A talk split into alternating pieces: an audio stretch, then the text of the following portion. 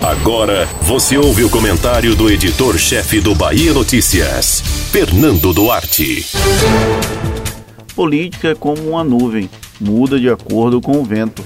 Talvez seja o resumo mais preciso de como a disputa pela Assembleia Legislativa da Bahia foi decidida em menos de 24 horas a favor do deputado Adolfo Menezes, do PSD, que já detinha certo favoritismo, mas vinha sendo fritado por aliados.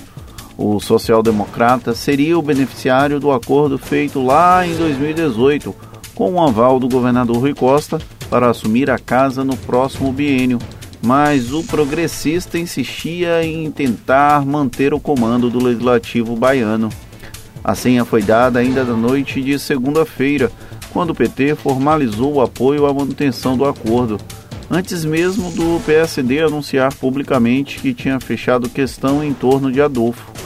Partido do governador, o PT deveria ter a obrigação moral de defender o combinado, sob o risco do fiador terminar fragilizado junto à base aliada.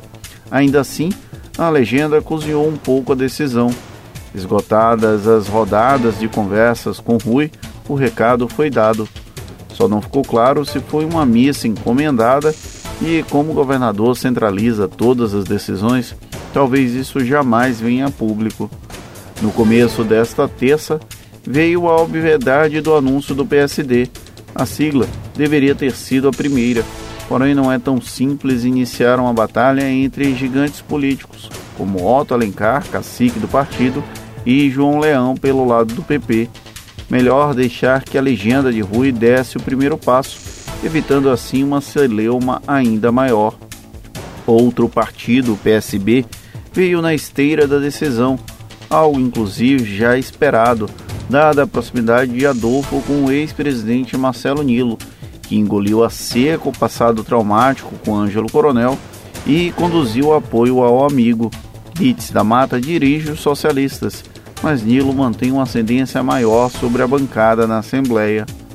Com o jogo praticamente jogado, não cabia a oposição embarcar em um barco passível de afundamento, como se desenhou a candidatura de Niltinho. Antes do final do dia, o bloco da minoria anunciou a adesão à candidatura de Adolfo, e garantir os postos que já controla na Assembleia.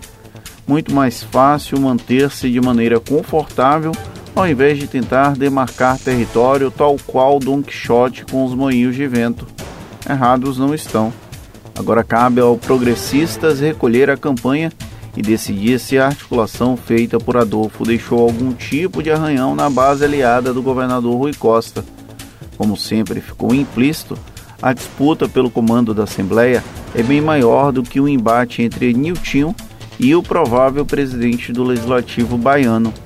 Era uma disputa que passava também pela unidade do grupo político para 2022. Você ouviu o comentário do editor-chefe do Bahia Notícias, Fernando Duarte.